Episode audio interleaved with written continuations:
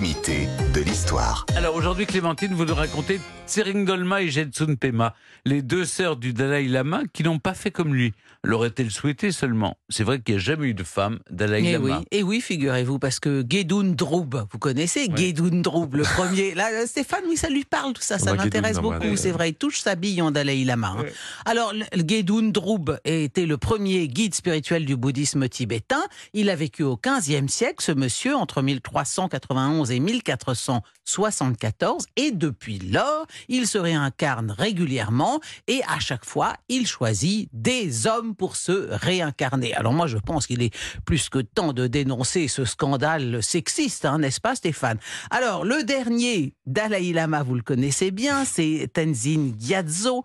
Il est né en 1935 et il est... Il vous connaissez son numéro de Dalai Lama, Stéphane? Euh, 67 non Non, non, non, 67. Ah Il oui. n'y a pas 67 générations depuis le 15e Ah non, siècle. 69. Non, c'est- non, non, il est... 37.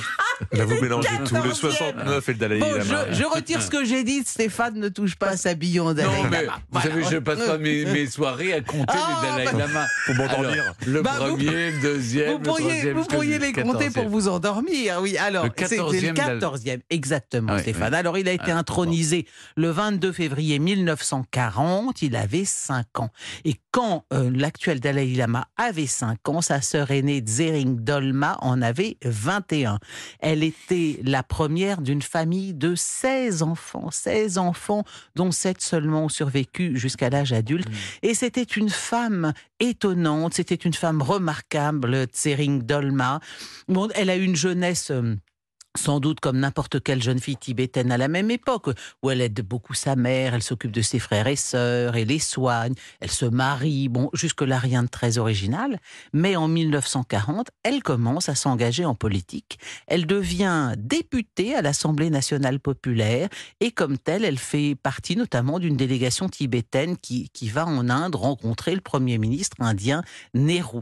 Et en 54, quand le Dalai Lama se rend en Chine, elle est du voyage et puis surtout, elle va être de cette espèce d'épopée extraordinaire, de ce, départ de centaines, de dizaines de milliers de Tibétains qui ont, qui ont fui le Tibet pour euh, l'Inde et euh, par milliers, hein, ils sont partis. Elle, avec sa mère, elles se sont déguisées en hommes pour ne pas être arrêtées et elles se sont installées comme le Dalai Lama à Dharamsala, ville du nord de l'Inde, surnommée depuis la Petite Lhasa, depuis que le Dalai Lama s'y réfugié, bien sûr.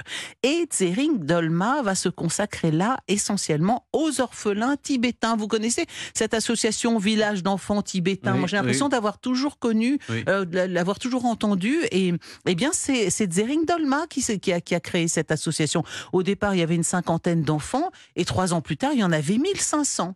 Et Tsering Dolma, donc cette, cette, cette femme intéressante, euh, sœur du Dalai Lama, hélas, meurt prématurément à 45 ans en 1964.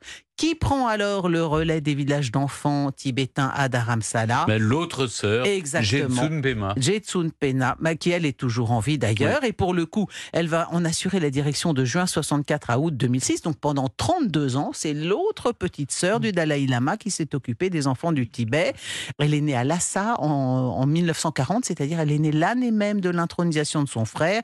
Elle a fait des études en Inde, elle a été la première femme ministre élue du gouvernement tibétain en exil îles au début des années 90. Elle a été ministre de l'Éducation, ministre de la Santé. Oui, c'est la femme de la sœur du Dalai Lama. hein, personne ne la connaît, mais c'est une grande dame aussi.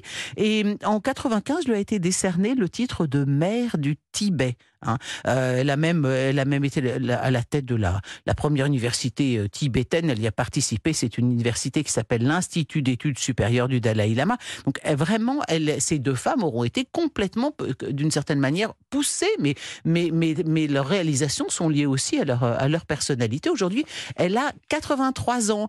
Alors, si vous voulez, j'ai regardé en 89, au cours de, de l'émission Apostrophe de Bernard Pivot, il reçoit le Dalai Lama et il lui dit, mais écoutez, cher Dalai Lama, pensez-vous qu'un jour, le Dalai Lama sera une femme?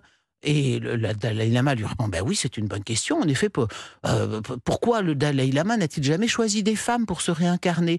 Le Dalai Lama éclate de rire et il ajoute Oh, bah oui, bien sûr, ce serait possible. Il y a eu des lamas femmes par le passé, mais pas le Dalai Lama. Et il ajoute que la nature de la personne choisie pour se réincarner doit être positive pour le Tibet. Je le cite, dans le cas où le féminisme deviendrait un, mo- un mouvement très actif, très dynamique, alors la réincarnation dans le corps d'une femme serait possible, car à ce moment-là, elle serait plus efficace. Et oui, il faut il- le- le- la réincarnation se dit tiens celui-là, celui-là il va être utile. Tiens, j'ai des problèmes, mes tempes s'écroulent, je prends, je me réincarne chez Stéphane Bern pour retaper tout ça. C'est il y a quand même, oui, il y a quand même une, une volonté délibérée d'être utile. Alors quand on lui a posé la question en 2006, parce que ça fait longtemps qu'on la lui pose, là il a gaffé.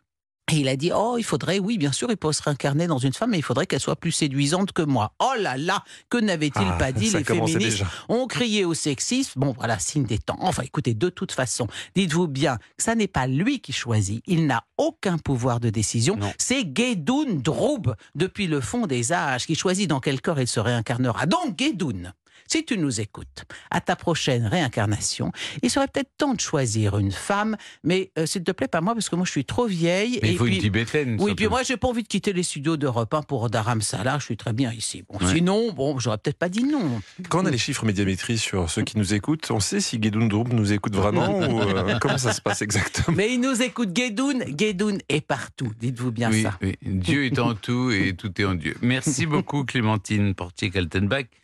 Maintenant,